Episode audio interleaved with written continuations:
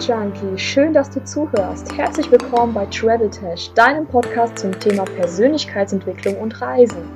In diesem Podcast erzählen interessante Menschen über Reisen, die ihr Leben verändert haben. Also sei gespannt und bleib dran. Ich habe heute einen ganz besonderen, interessanten Gast für dich, nämlich Alexander Bollmann. Hallo Alexander! Hallo, vielen Dank, dass ich eingeladen wurde. Danke dir. Bitteschön, es ist für mich eine Ehre. Alexander, du hast eine ganz spannende Story, aber erzähl erstmal kurz was über dich. Ja, ich bin Alexander Bollmann. Bin, ähm, ich mache mal den Über, ich bin der Buschmann, ich bin der Weiße mit den schwarzen Prinzipien. Polarisierend, ja, voller Content, absolut, mega. Ähm, und habe natürlich auch meinen Werdegang über den wir dann sicherlich gleich sprechen werden. Mhm. Ähm, was mache ich heute? Ich bin, ich bin ähm, auf der einen Seite bin ich Unternehmer, ich bin Spezialist in alles, was mit, mit Geldbeschaffung zu tun hat, also Finanzierungsspezialist für Unternehmen und für Privatleute. Und ähm, ich bin zugleich aber auch ähm, ja, Afrika-Junkie, Reisender, Investor, aber ich bin auch äh, Coach und das soll gar nicht inflationär sein, weil es so viele Coaches gibt. Ich bin Coach für kraftvoll zu sein und Durchsetzungsvermögen. Setze dich durch. Das hat es mit meiner Vita zu tun, über die ich gleich sprechen möchte, mhm. ähm, was ich halt in den letzten 25 Jahren äh, aus meinem Leben gemacht habe. Und es hatte immer was mit Durchsetzung und mit Kraft zu tun und seine Ziele zu erreichen. Wow, das klingt interessant. Also bei dir, deswegen bist du ja in diesem Podcast, war es auch so, dass eine Reise dein Leben verändert hat. Magst du mal erzählen, wo bist du hingereist und mit welcher Begründung? Ja, sicherlich mehrere Reisen, aber ich kann mich an eine sehr prägnante Reise erinnern, die vielleicht vieles losgelöst hat. Mhm. Ich bin mit knapp 18 Jahren nach Südamerika geflogen, genauer gesagt nach Venezuela. Mhm. Ähm, und äh, meine Mama machte damals Riesentheater und sagte, oh Gott, oh Gott, äh, und der Junge und weit weg. Und äh, damals konnte man noch nach Venezuela. Und irgendwann sagte sie aber, naja, also alles, was man festhält, das löst sich und alles, was sich löst, das kommt wieder zurück. Also lasse ich ihn gehen. Und ich bin dann einige Wochen nach Venezuela gegangen, auf so eine schöne ähm, Insel von so einem Landsitz von so einem ehemaligen Präsidenten. Und das war mir irgendwann viel zu dröge. Und ich habe dann ein paar Leute kennengelernt und bin dann ins Landesinnere geflogen, sprich in den ähm, äh, Amazonas-Dschungel. Äh, ähm, dort fließt der Orinoco. Das ist, äh, das ist fast so groß wie der Amazonas und habe dort Wochen in Hängematten geschlafen, mit Flussdelfinen geschwommen, ähm, äh, mit Piranhas gebadet, die in der Regenzeit völlig satt waren, wo nichts passiert. Ja, das habe ich aber dann hinterher erfahren, das Thema.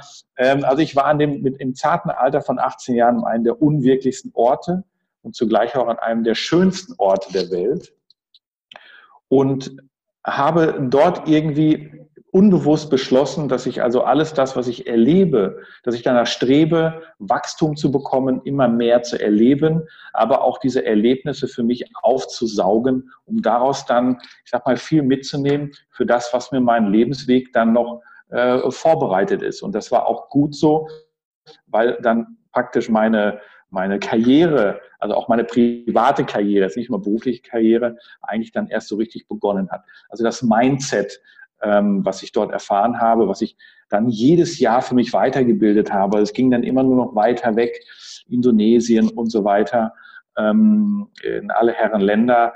Und bis ich dann gesagt habe, jetzt wandere ich mal aus nach Australien, ja, und war dann ein Dutzend Mal in Australien. Also irgendwo ist es auch der Virus dann, es ist kein Fernweh, sondern die Sucht nach, über den Tellerrand zu blicken, ähm, ja, Input aufzunehmen, Kulturen kennenzulernen, aber mit dem gesunden, natürlichen Egoismus, was kann ich daraus lernen, was kann ich daraus für mich nutzen, um entsprechendes zu bewegen in der Welt. Wow, sehr schön. Ja, ich kann das durchaus nachvollziehen. Ich bin ja auch ein Travel Junkie. ich bin auch süchtig geworden und muss seither ständig reisen. Was mhm. hast du in Venezuela? Du sprichst bestimmt auch Spanisch, oder? Nein. Gar nicht, schade. Nein, nein. Dos cervezas. Was hast du in Venezuela gelernt, was du für dein späteres Leben anwenden konntest? Grenzenfreiheit, ganz klar, grenzenlos zu denken, grenzenlos zu leben. losgelöst von Glaubenssätzen. Also ich bin ja mit einem losgelassenen Glaubenssatz dahin geflogen. Mhm. Ähm, als ich die Reise vorbereitet habe, war ich 17. Und jedes Elternteil, ich bin heute auch Vater, ich würde sagen, nee, auf keinen Fall. ist doch logisch. Aber ähm, ich habe halt die Chance bekommen, dass meine Eltern auch eben, ich sag mal, an den Glaubenssätzen, die viele haben oder viele an den Kindern vermitteln, diese einfach mal abgeschnitten haben. Und das mhm. war für mich der Start des grenzenfreien und grenzenlosen Denken, 18 Jahre. Muss man ja dazu wissen, oder einige wissen es ja vielleicht, die mich sogar kennen, dass ich ja einmal sehr erfolgreicher, nicht der, sogar der erfolgreichste Bodybuilder in Deutschland war. Also auch weltweit, international war ich sehr, sehr erfolgreich. Und ich mhm. habe mit 15 Jahren angefangen mit, mit, mit Bodybuilding-Sport. Das heißt, ich war gerade drei Jahre im Training und suchte nach einem Ventil, wo ich mir sagen konnte, ja, ich werde der erfolgreichste Bodybuilder aller Zeiten. Also Thema Ziele setzen. Mhm.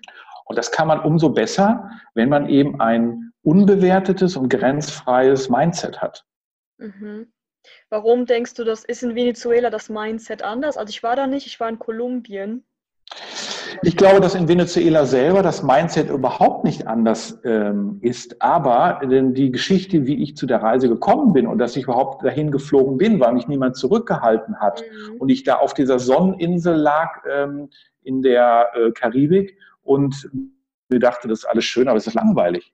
Ich will mhm. was erleben und zwar Natur erleben. Mhm. Und es lässt sich gut vermischen mit, ich habe heute noch diese Weite des Landes äh, vor Augen. Mhm ähm, dass es grenzenlos war. Und es begann alles damit, dass ich dann gesagt habe, jetzt fliege ich einfach mal in den Busch.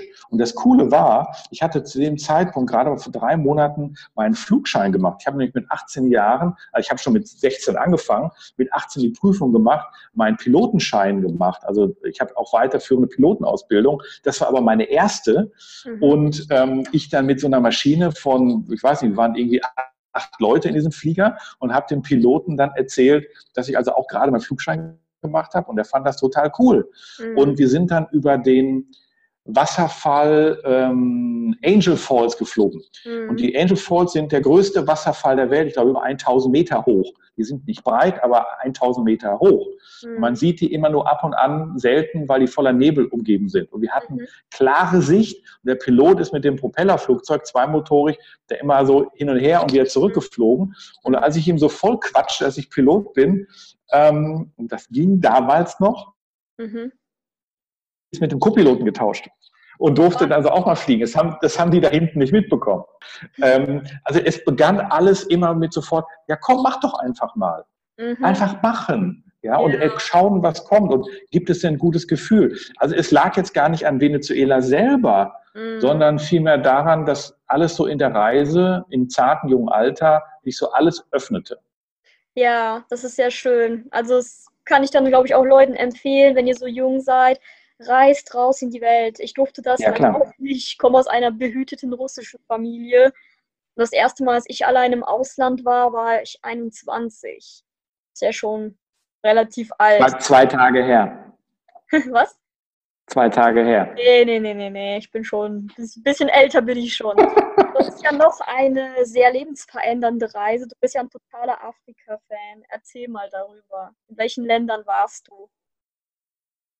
Also in Afrika kenne ich viele Länder. Ich ähm, kenne auch die, ähm, ich, ja, ich war also auch zu den Zeiten, als es nicht so toll war in Ruanda und Burundi in den 90er Jahren. Hm, aber eben, ich habe viel mehr Südafrika und Namibia kennengelernt. Mhm. Sehr intensiv.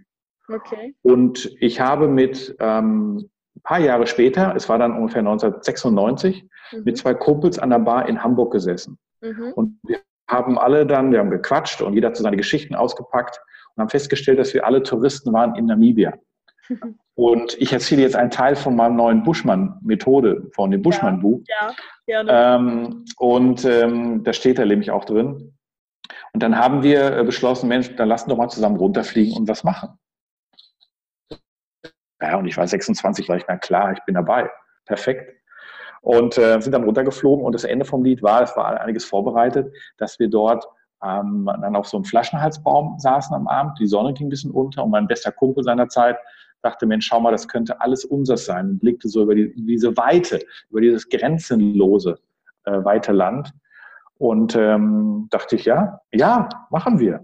Und dann haben wir dort 5500 Hektar erworben und beschlossen, dort dann eine Lodge zu bauen. Eine Lodge ist sowas wie eine Gästefarm. Mhm. Und wir wollten aber dort jetzt nicht das typische Safari machen oder so, sondern schon, dass die Menschen dort kommen können, eine erstklassige Küche genießen können. Das heißt, wir haben ein Restaurant gebaut, wir haben mhm. Bungalows mhm. gebaut, aber auch eben die Tiere kennenzulernen. Mhm.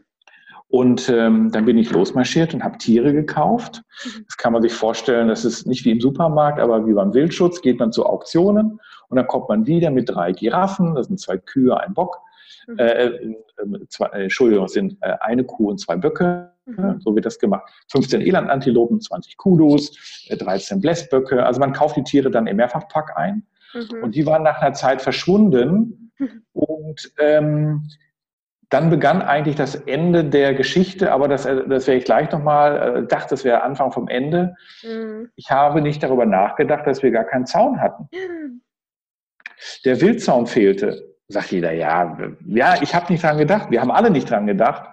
Und dann ähm, bin ich relativ verzweifelt eigentlich in die Wüste gegangen, weil ich kein Geld hatte für 80 Kilometer Zaun bei 5500 Hektar.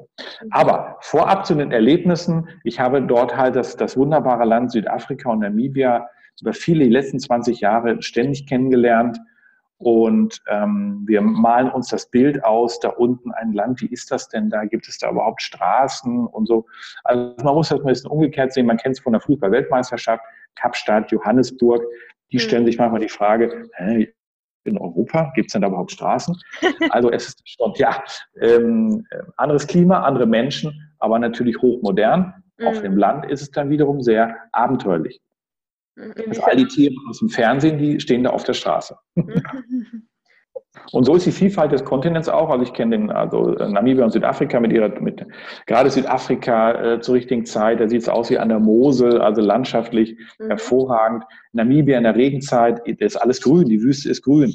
Okavango-Delta, das kennt man von den, von den Älteren, von den Heinz äh, Sielmann, hieß der, glaube ich, äh, Tierfilmer mhm. äh, der immer vom Okavango-Delta berichtet hat, wo hunderte von Elefanten und sowas alles dort im, im Sumpf waren. Dann äh, ähm, den Kongo kenne ich äh, mit seinen ähm, Berggorillas. Da habe ich mal eine Tour gemacht. Also es war schon der Beginn meiner Karriere, meiner privaten Karriere, dass ich halt eben gereist bin, um zu sehen, um, um zu erleben. Mhm. Nicht um konsumieren, sondern um, um es ist so, wenn man Tiere beobachtet, dann kann auch mal eine Woche lang gar nichts passieren, weil die Natur nicht auf Programmierung die Tiere auf dem Teller präsentiert. Ähm, also man ist, setzt sich den Naturgewalten aus und freut sich, freut sich aber genauso gut, wenn man halt eben mal keine Tiere gesehen hat, nicht weil man die Tiere nicht gesehen hat, sondern weil halt der Rhythmus der Natur sich von so einem Wunschdenken von mir eben nicht beeinflussen lassen lässt. Wow, also man lernt dadurch auch sehr viel übers Leben dass man es auch einfach mal annimmt. Demut. Gelernt. Man lernt, man lernt auch, also ich habe zumindest auch äh, Demut äh, gelernt, was mir dann später im Leben sehr viel gebracht hat, auch mal, äh, also nicht die Bremse der Genügsamkeit, sondern die Demut und Demut und Dankbarkeit. Mhm. Dass man Fähigkeiten erworben hat, gewisse Dinge erreichen zu können, die andere nicht haben. Dann kommen wir mal zu der nächsten Frage, die bei mir im Kopf rumschwirrt. Wie sind die Leute in Südafrika und in Namibia? Äh, offenherzig und warmherzig. Ähm, nun bestehen diese Länder ja eigentlich nicht aus, äh, bestehen aus unzähligen äh, äh Stämmen. Mhm. In Südafrika, die Kosa, die Zulus, die, ach, gibt so viele, in Namibia, die Hereros, die Ovambos, die Oshe-Hereros, die, die San, die Buschmänner, unzählige, Hunderte, die natürlich, also die Buschmänner kennt man eigentlich vor von mit den Schnalzlauten. Ne? Mhm. Also die äh, sprechen Schnalzlaute. Es gibt einen äh, ganz tollen südafrikanischen Film, äh, der in der Zeit lief, als ich ein Jugendlicher war. Der hieß Die Götter müssen verrückt sein. Den kennen sicherlich einige noch. Der ist heute eigentlich noch populär. Und der handelte davon, dass eben eine Cola, Coca-Cola-Flasche aus dem Flugzeug gefallen ist. Mhm. Der Buschmann hat die gefunden und hat die eben als ein Zeichen seiner Götter äh, betrachtet und war auf der Suche nach dem Sinn der Cola-Flasche. Mhm. Bestes Merchandising natürlich Coca-Cola dazu präsentieren. Ähm, das ist ein, ein sehr, sehr, ähm, ein Film, an den ich mich aus meiner Jugend noch erinnern kann. Und ähm, ja, und an diese schnalzlaute Buschmänner. Mhm. Und, ähm, aber das ist nur ein Teil. Aber diese Menschen sind alle sehr, auch, auch selber grenzenlos. Also da gibt es, dann kann er natürlich in Feinde. Da wird jeder Mensch als Mensch begrüßt und man geht mit den Menschen um. Die Probleme, die, den Stress, die Skeptiker, die Leute, die einem äh, Gegenwind entgegenbringen, das passiert in Städten und nicht auf dem Land. Okay. Und dann ist egal auch, welche Hautfarbe man hat. Okay, interessant. Ja? Ähm, das spielt keine Rolle. Und auch zu den Zeiten der Apartheid war Namibia zwar ein Land, das gesetzlich die Apartheid hatte, mhm. aber auf dem Land wusste man, dass Schwarz und Weiß nur gemeinsam existieren konnte. Man mhm. musste einander helfen. Und ich habe mich ähm, sehr stark eben später in meinem Leben ja mit, mit, mit Zielsetzung, mit Vision zu tun. Und heute noch, wenn ich, wenn ich in meinen, wenn ich in Coachings bin oder auch im, im Speech, dann ist mein Oberthema, ich sage, ja, wir alle wissen, wie ähm, wichtig es ist, sich ähm, große und richtige Ziele setzen zu müssen. Mhm. Aber die allerwenigsten stellen sich doch die richtigen Fragen, um eine starke, klare Vision zu installieren. Und das ist auch das Problem, weshalb das die Mehrheit lediglich nur im Mittelmaß lebt. Ja, ich möchte immer einladen, gemeinsam eine starke, klare Vision zu kreieren, um eben das Bestmögliche aus sich selber herauszuholen. Nur so haben wir die Möglichkeit. Und Nelson Mandela, wo wir gerade bei dem Auslandsthema sind, mhm. Nelson Mandela hatte die starke, klare Vision, sein Volk schwarz und weiß zu vereinen, Frieden zu haben. Und die Vision, die war so stark, die war so klar, dass er damit geschafft hat, 27 Jahre Gefängnis zu überleben. Nur deswegen. Und er wusste aber auch, dass er die Position innehaben muss und die Gelegenheit, um diese Chance zu bekommen. Die Position hatte er 1994, als er äh, Präsident von Südafrika wurde. Ja, genau. Und die Gelegenheit, die Gelegenheit hatte er ein Jahr später, 1995, bei der Rugby-Weltmeisterschaft. Mhm. Können wir noch mal bitte auf den Punkt zurück, für ja? sollte man sich die richtigen Fragen stellen? Was für Fragen ja. wären das denn? Kannst du da ein paar Tipps geben für die Travel Junkies?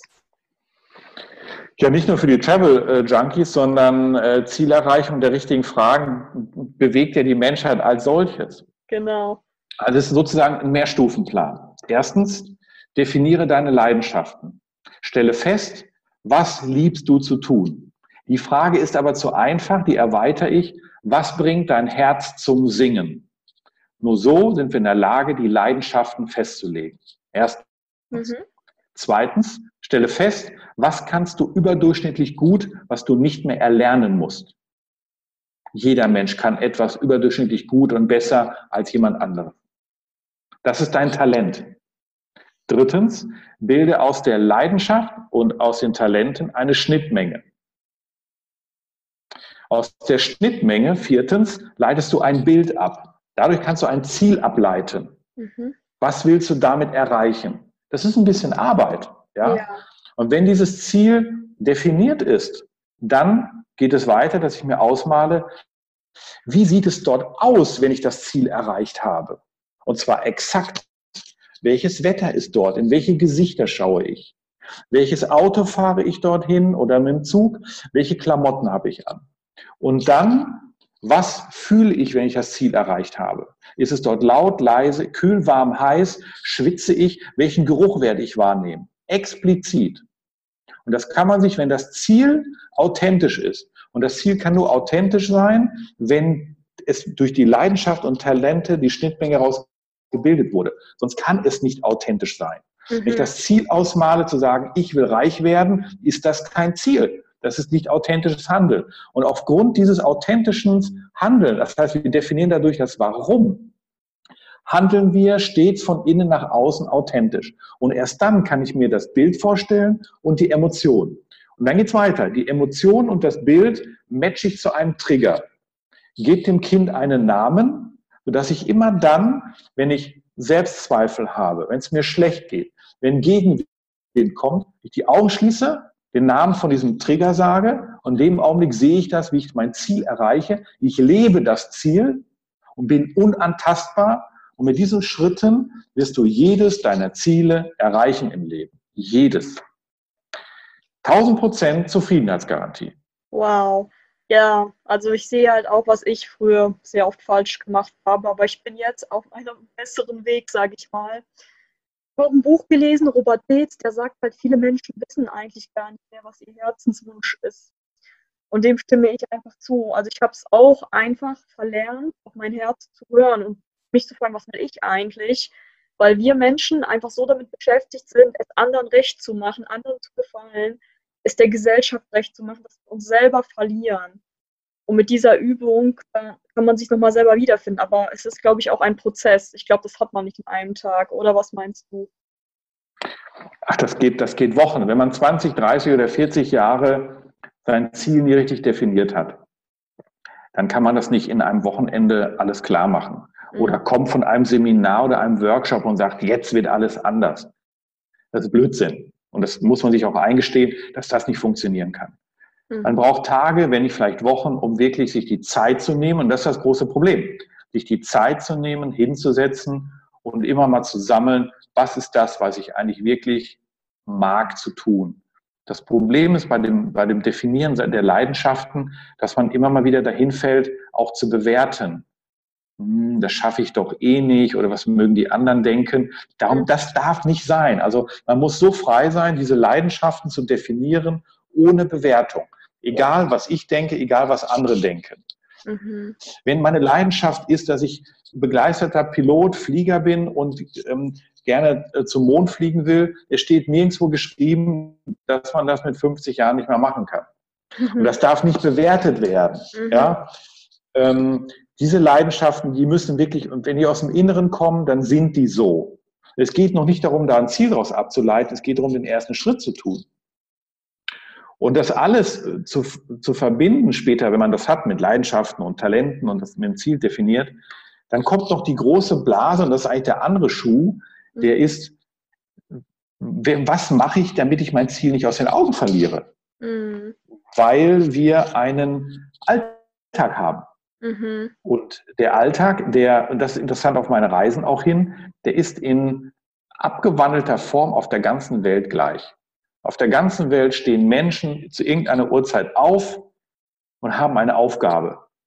Schule, Lernen, Arbeit oder ähm, loszugehen, um Geld zu sammeln, weil sie kein Essen haben. Jeder hat irgendwas zu tun jeden Tag. Mhm. Geht gar nicht anders.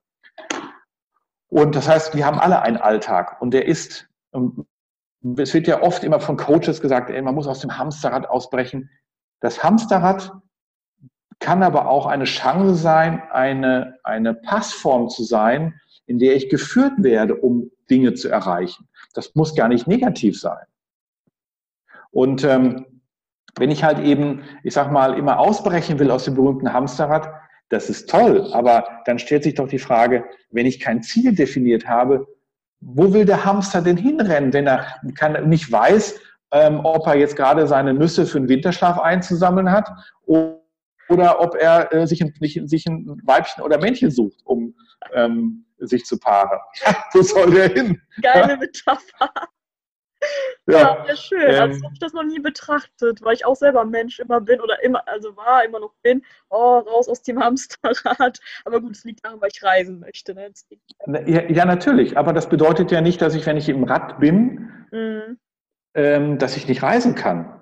Ja, ganz im Gegenteil. Wenn ich wenn mir bewusst ist, dass ich in einem System lebe und wir alle leben in einem System. Mhm. Auch wenn ich im Busch bin, lebe ich im Ökosystem. Ich lebe immer in einem System und dann bin ich halt derjenige, der gefressen wird. Also ich, ne, ich muss mich dann auch unterordnen. Also ähm, bringt auch nichts.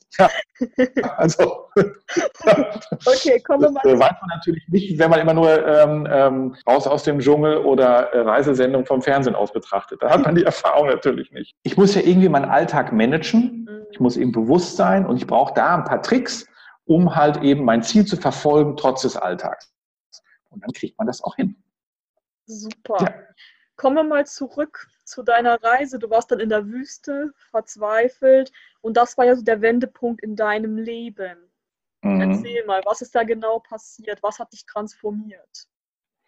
Naja, erstmal hat mich gar nicht viel ähm, transformiert, sondern ich war ziemlich verzweifelt dort, selbstbemitleidend und ähm, völlig frustriert saß ich in dieser Wüste. Und ich bin dann zu einer anderen Lodge gefahren, das waren so Zeltlodges, das heißt sogenannte Kulalas. Kulalas sind Zelte auf festem Fundament mhm. mit einer Nasszelle, die auch gemauert ist, aber trotzdem als Schlafzelt. Und das ist so natürlich belüftet, dass es in der Wüste auch nicht so heiß ist. Und die standen immer paar mehrere hundert Meter einzeln voneinander getrennt, dass man wirklich allein in der Wüste war. Und ich habe da erstmal die ersten Tage dieses Zelt nicht verlassen und saß auf so meinem Vorzelt wie so eine Veranda und blickte einfach nur und starrte in die Weite des Landes und habe äh, keine Lösung gefunden.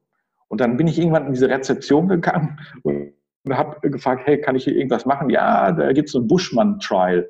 Ich sage, ja, so, so ein Touri-Käse halt. Ne? Mache ich aber mit. Und dann stand morgens um fünf, halb sechs dieser Buschmann, dieser 1,45 Meter große Buschmann vor mir und ähm, sprach eigentlich kein Englisch und irgendwelche Laute und gab ihm zu verstehen, dass ich jetzt mitkommen soll. Und ähm, ich war nicht großartig vorbereitet ähm, und bin ihm dann erstmal gefolgt und wir sind über eine Stunde erstmal nur durch die nächtliche Wüste gelaufen. Und dann hat er ähm, mir Sachen gezeigt, wie, wie man Feuer macht und so, so, so typisch, das war wieder so Touri-Kram. Aber er war halt ähm, er, äh, in seinem, seiner ähm, Lendenschurz und was er hatte und seinem Köcher und so. Also da war kein Abdruck von der Uhr oder irgendwas, dass er am nächsten Nachmittag ins Auto steigt. die, die leben, das sind schon Nomaden, die draußen, ne, Nomaden sind es nicht, aber die leben draußen im Busch.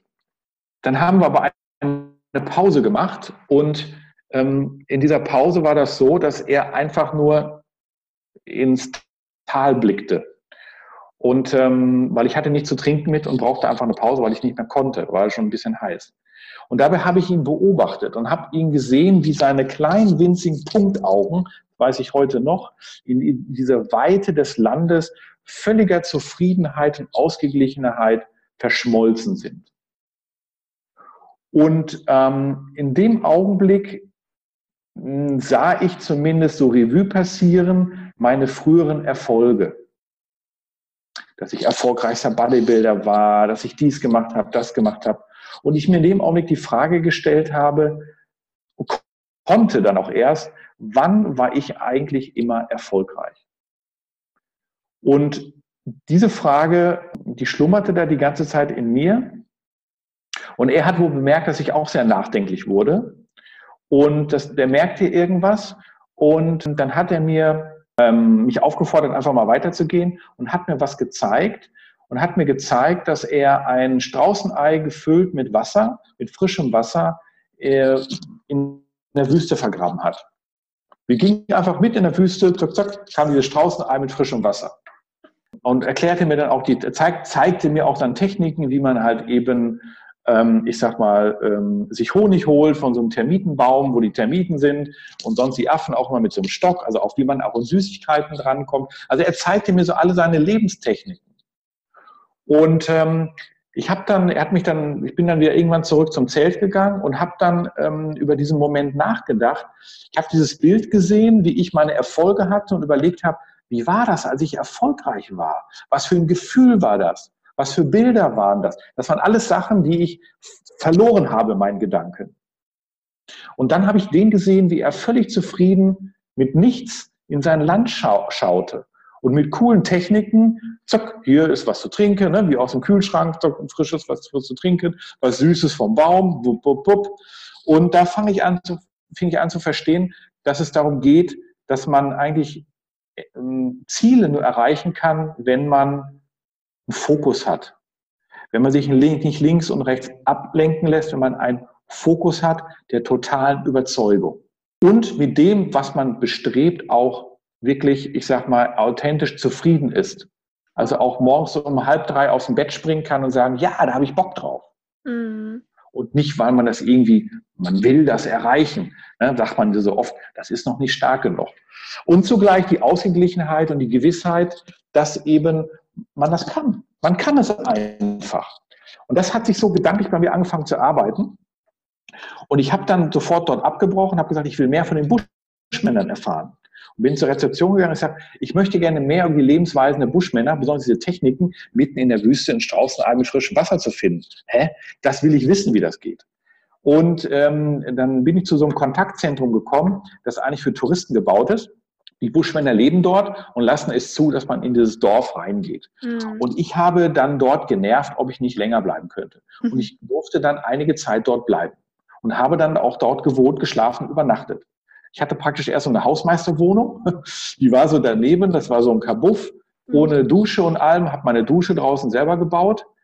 Ähm, und irgendwann äh, konnten die das nicht mehr mit ansehen und haben mich immer rübergeholt und haben mir gezeigt, wie man sich wäscht in der Wüste und, und solche Dinge. Also, also ich war der, der Praktik Praktikant sozusagen.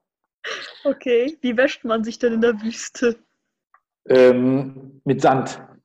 Ah, okay, interessant. Mit Sand, mit Sand und Lehm. Das ist einer der Gründe, warum die Himbas, das ist ein anderes Volk, die mhm. waschen sich nur zweimal in ihrem Leben. Bei der Hochzeit und beim Tod. Also dann erleben sie es nicht mehr. Aber ähm, das sind die, die diesen Lehm am Körper haben, die so rot sind. Mhm. Weil der höchst hygienisch ist. Mhm. Kein Ungeziefer und so weiter. Naja. Und dann habe ich das Allercoolste erlebt was ich auch dann zu meinem Buschmann-Programm gemacht habe, war ein Teil daraus. Ähm, die Buschmänner nennen das der große Tanz. Mhm.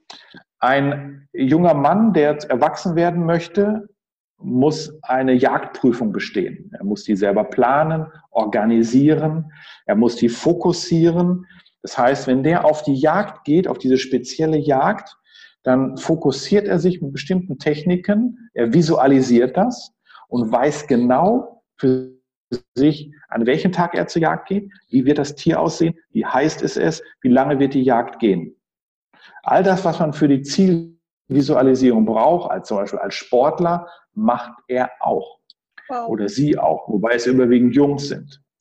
Und dann haben andere die Technik, die halt eben auf diesem Weg dahin immer wieder an bestimmten Stellen diese Straußeneier mit Wasser vergraben. Und der Clou ist, die haben ein, ein Ritual, eine Techniken, dass ein fremder Jäger dieses Straußenei finden kann, was er selber gar nicht verbuddelt hat. Ich habe keine Ahnung, wie das geht, aber das hat was mit Effizienz zu tun. Die haben keine Zeit zu verschwenden. Jeder Handgriff muss sitzen, auch bei den Frauen, weil ne, geht und die leben nicht im Überfluss. Die horten nichts an. Die gehen jagen, wenn Bedarf ist. Auch das muss geplant werden, weil da darf ja nichts in Verzug kommen. Und die Technik ist, ich bin kein Jäger, aber ist das böse Wort der Hetzjagd. Aber die arbeiten mit, die haben auch Pfeil und Bogen, aber diese, diese, dieser große Tanz wird mit dem Speer gemacht. Wie weit musst du an ein Tier herangehen, um es mit dem Speer zu töten? Fünf Meter, acht Meter? Die Wahrscheinlichkeit, das Tier zu treffen, ist gering, weil die Tiere wegrennen. Mm, ja der junge Jäger rennt, läuft hinter dem Tier her. Und zwar so lange, bis das Tier vor Erschöpfung stehen bleibt. Und so eine Jagd kann auch mal 40 Stunden gehen. Ununterbrochen. Und damit ist das Tier, der Mensch, oder der Mensch das Tier, wie auch immer rum, der, das Tier, das am längsten, das die größte Ausdauer hat. Da wird der kleine Buschmann mit einer Körpergröße von 1,45 der größte Jäger aller Zeiten der halt eben mit seinem kurzen Oberkörper und langen Beinen 40 Stunden am Stück, also nicht immer, aber überwiegend bis zu 40 Stunden am Stück, hinter einem Tier herläuft. Im gleichen Tempo, bis das Tier vor Erschöpfung stehen bleibt und kommt dann mit dem Speer. Und das muss, deswegen muss das so fokussiert und visualisiert werden, weil es extremst anstrengend ist. Und es muss geplant werden, dieses Tier wieder zurückzubekommen, wenn es erlegt ist. Das heißt, es ist eine riesige, perfekte Unternehmung, die ich bei diesen Buschmännern, die Jahrtausend alt sind, ähm, gesehen habe und ansatzweise verstanden. Also ich nehme nicht die Arroganz raus, ich sage, ich weiß, wie das geht, aber verstanden habe, mit welchen Mechanismen die praktisch ihre Welt betreiben, ihre effiziente Welt, nämlich ähm, Selbstsicherheit damit zu erlangen, zu wissen, was man tut und warum man es tut. Ähm, ein Selbstwertgefühl zu haben, dass man weiß, kenne deinen Wert. Wofür setze ich meine Zeit an? Die haben keine Zeit zu verschwenden. Und der effizienten Planung, um auch von A nach B zum Ziel zu kommen. ähm, daraus habe ich die Buschmann-Methode entwickelt, weil ich diese Sachen in unsere Zeitgeist übersetzt habe. Mhm. Und das habe ich da, ich sag mal, im Nachhinein gelernt. Dort habe ich es nur verstanden, ansatzweise. Hier habe ich es gelernt, weil ich dann daraus ein Programm entwickelt habe, mhm. ähm, um halt eben, ja, diese Regeln, wie bei meinen afrikanischen Weisheiten, die jahrtausendalten Weisheiten und Regeln, die immer, die immer gültig sind, ähm, in unseren Zeitgeist zu übersetzen und damit zu arbeiten. Und damit bin ich, war die Bestätigung, dass man ähm, auf der einen Seite grenzenlos bleiben muss, nicht bewerten darf und ein authentisches Handeln haben muss. Und dann kommt die Planung. Ja, wow, also es ist krass, dass man so viel lernt und dann das auf den normalen deutschen ja. Alltag anwenden kann. Das überrascht ja wahrscheinlich jetzt auch viele Leute. Ja, hoffentlich. Für wen ist dein Programm? Welche Leute willst du damit ansprechen? Das Programm ist für jeder Frau und jeder Mann, deswegen heißt es ja auch Bush-Woman-Programm, die eigentlich die Nase voll haben von dem, dass ihnen immer gesagt wird, du musst Ziel im Leben haben, um voranzukommen, aber du kannst dies nicht und du musst erst den Schreibtisch aufräumen, du musst erst das zu machen, aber denen einfach das Tool fehlt, um zu verstehen, wie schaffe ich es in meinem Alltag, in meinem privaten Alltag, in meinem Business-Alltag, in meinem Misserfolgsalltag, in meinem Erfolgsalltag, all die Dinge, die uns im Leben bewegen, das zu erreichen, was ich im Leben schon immer machen wollte. Und zwar sowohl als Hobby als auch als berufliches oder Karriereziel. Denn wir Menschen brauchen, der Mensch ist auf Programmierung, ist auf Wachstum programmiert. Das ist unsere DNA wir werden geboren, wir wachsen und wir sterben. Das ist Wachstum, das ist Evolution, wie bei Pflanzen. Also auf Genügsamkeit ist der Mensch nicht programmiert. Sonst würde unsere, unser Volk aussterben. Und ähm, deswegen ist es doch ganz schlimm, wenn man Berufe nachgeht, äh, wo man einfach nur abarbeitet, statt etwas zu schaffen. Ich passe es aber positiv aus, dass ich sage, es gab doch mal einen Grund, warum du diesen Job unbedingt lernen wolltest. Es gab doch mal einen Grund, warum du diesen Job unbedingt haben wolltest. Was ist also auf der Reise von damals zu heute passiert? Und das sind oft nur Kleinigkeiten, dass man einfach im, im Wust des Alltags, hinter diesem Steinhaufen des Alltags, wie ich immer sage, sein Ziel nicht mehr sieht oder das Ziel auch gar nicht definiert hat, aber vielleicht die Leidenschaft in einen brennt, aber das nicht aufs Papier gebracht wurde oder die Planung fehlt. Also was ich zu vermitteln möchte, ist eigentlich die drei essentiellen Sachen einmal nochmal, das muss ich wiederholen, was ganz wichtig ist. Wenn man authentisch sein Ziel verfolgt, dann kennt man, hat man eine Selbstsicherheit mit diesem Trigger. Und dann ist es so, dass all die, die keine Ziele im Leben haben, die aus Angst einem sagen, lass das lieber, das geht nicht. Das sagen die oft auch aus Liebe oder aus Fürsorge, weil sie es selber nicht geschafft haben oder weil es Angst ist vor dem Unbekannten. Dann brauche ich aber Selbstsicherheit und sagen, du, ich danke dir für deine für deine Sorge, dass du bei mir bist. Aber ich habe ein Ziel und das möchte ich gerne verfolgen. Das heißt, brauche ich eine Selbstsicherheit, um das zum Ausdruck bringen zu können. Oder den Skeptikern entgegenzubringen. Oder wenn es mir einfach nur schlecht geht. Das bringe ich bei Durchsetzung durch Selbstsicherheit. Dann ähm, in dem Selbstwert meine ich Wertschätzung desselben. Also wir alle tauschen ja gegen etwas. Ich tausche Zeit, um zur Arbeit zu fahren. Ich tausche Zeit, um von, im Bus zu sitzen, vom A nach B zur Arbeit zu fahren. Ich tausche Zeit, um zu arbeiten. Ich tausche Zeit, um Geld zu bekommen. Ich tausche Zeit für Partnerschaft, Zeit, um zu streiten. Ich tausche Zeit, um mich gesund zu ernähren. Also ich tausche immer Zeit gegen etwas. Aber wir tauschen oftmals die Zeit, ohne darüber nachzudenken, was bekomme ich dafür zurück. So im aller, allerbesten Fall bekomme ich, wenn ich nicht drüber nachdenke, ein Teil Zeit, ein Teil zurück. Wenn ich aber weiß, wofür ich meine Zeit einsetze, dann kann ich ein Teil Zeit einsetzen und bekomme vielleicht zwei Teile zurück. Also ein gutes Tauschgeschäft. Das heißt, ich habe im Griff äh, meinen eigenen Wechselkurs, meine Rendite habe ich im Griff. Beispielsweise, wenn mir bewusst ist, dass ich Zeit einsetze, um mit dem Bus oder mit der Bahn zur Arbeit zu fahren, dann ist das ein Verhältnis von 1 zu 1. Wer mir das bewusst ist, und ich anfange vielleicht, weil ich mich weiterbilden möchte, an einem bestimmten Thema, was ich cool finde, dann auf der Fahrt in der Bus oder in der Bahn ein Hörbuch zu lesen oder zu hören. Hörbücher hört man ja. Dann ist das das Tauschverhältnis 1 zu 2.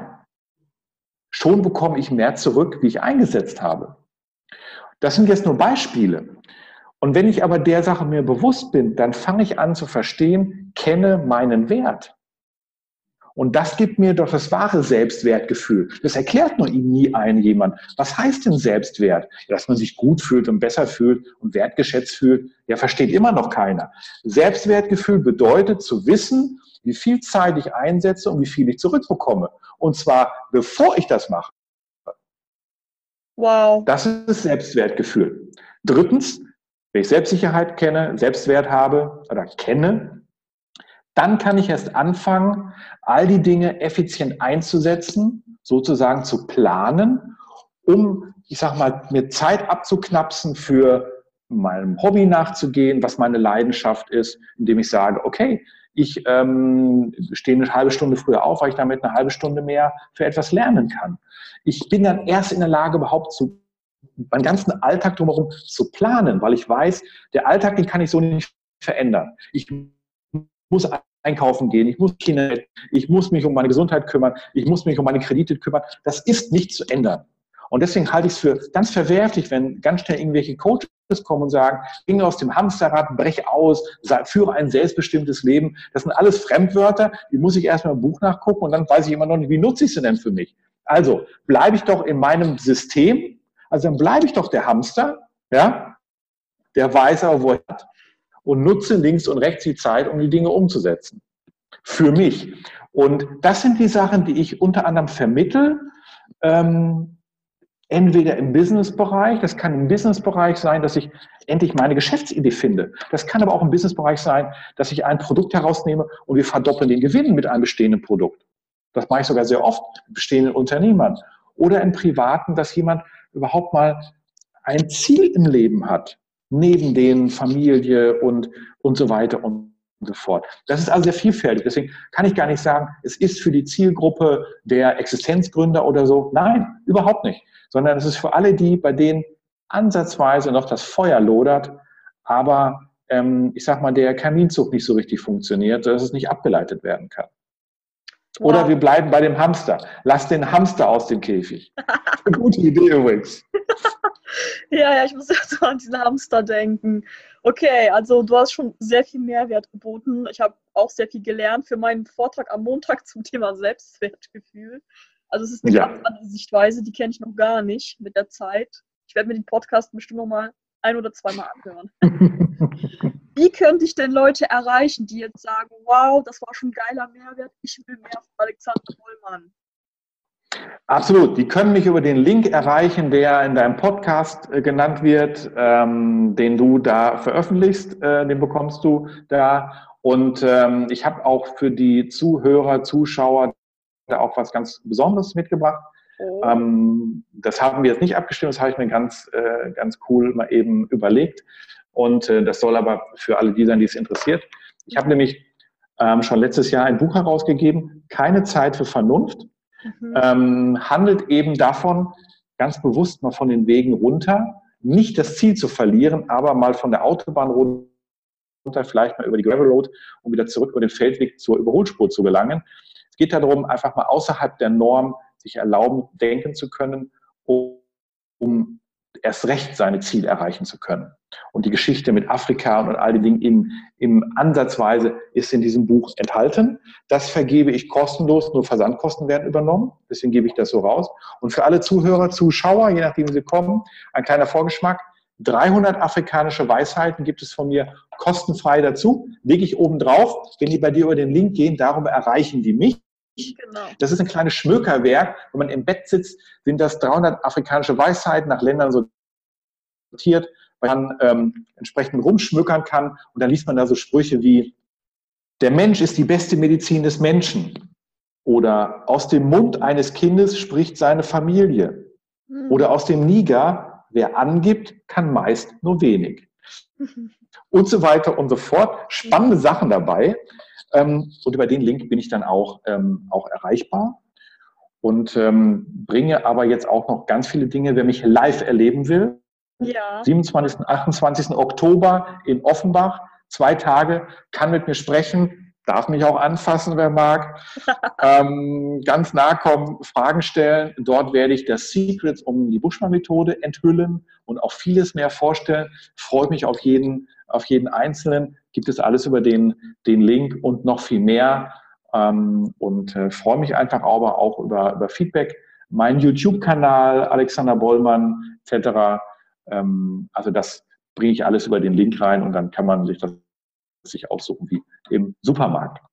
Genau, es gibt Alexander Bollmann übrigens auch bei Facebook. ja, genau.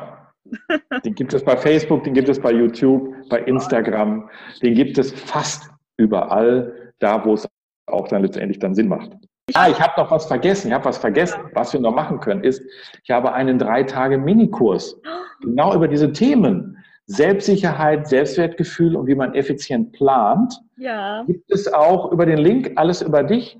Äh, der ist auch kostenfrei, um da einfach mal reinzuschnuppern, was geht.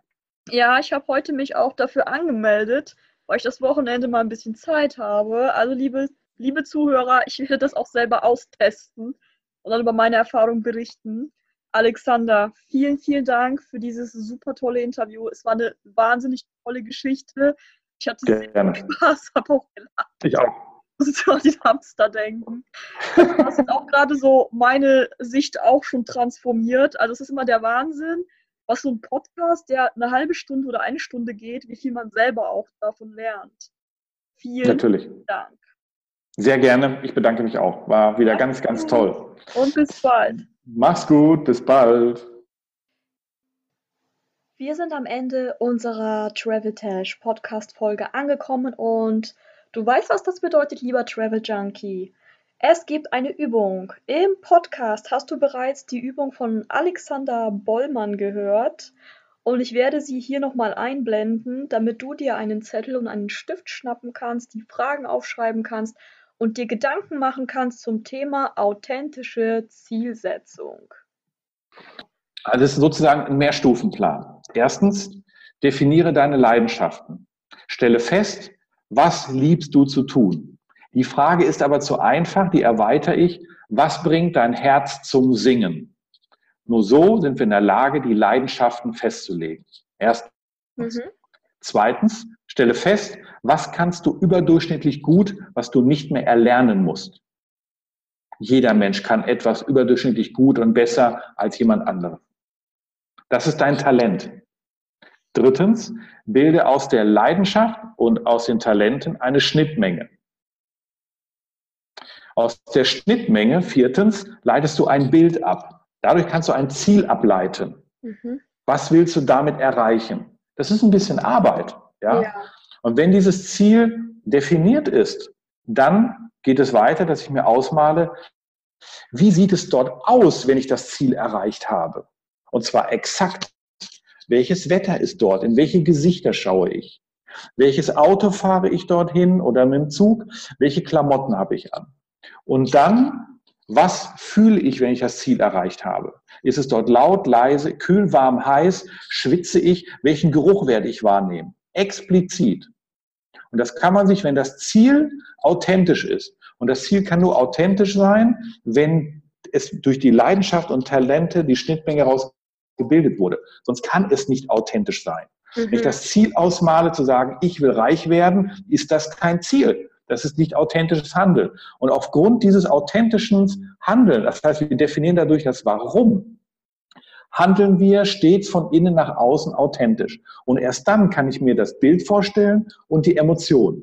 Und dann geht's weiter. Die Emotion und das Bild matche ich zu einem Trigger.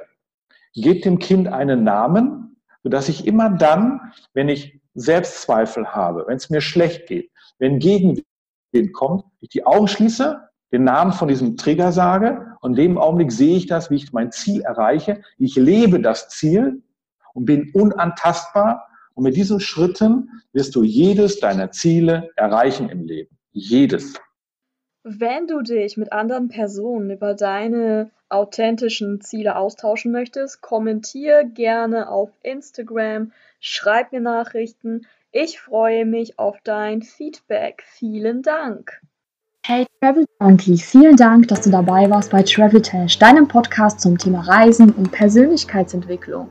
Wenn du inspirierende Zitate lesen möchtest oder noch mehr Übungen zum Thema Persönlichkeitsentwicklung, machen möchtest, dann schau doch auf meinem Instagram-Profil traveltash.blog vorbei. Ich freue mich über Kommentare. Wenn dir der Podcast gefallen hat, bitte lass eine Bewertung da. Vielen Dank und mach's gut und bis bald.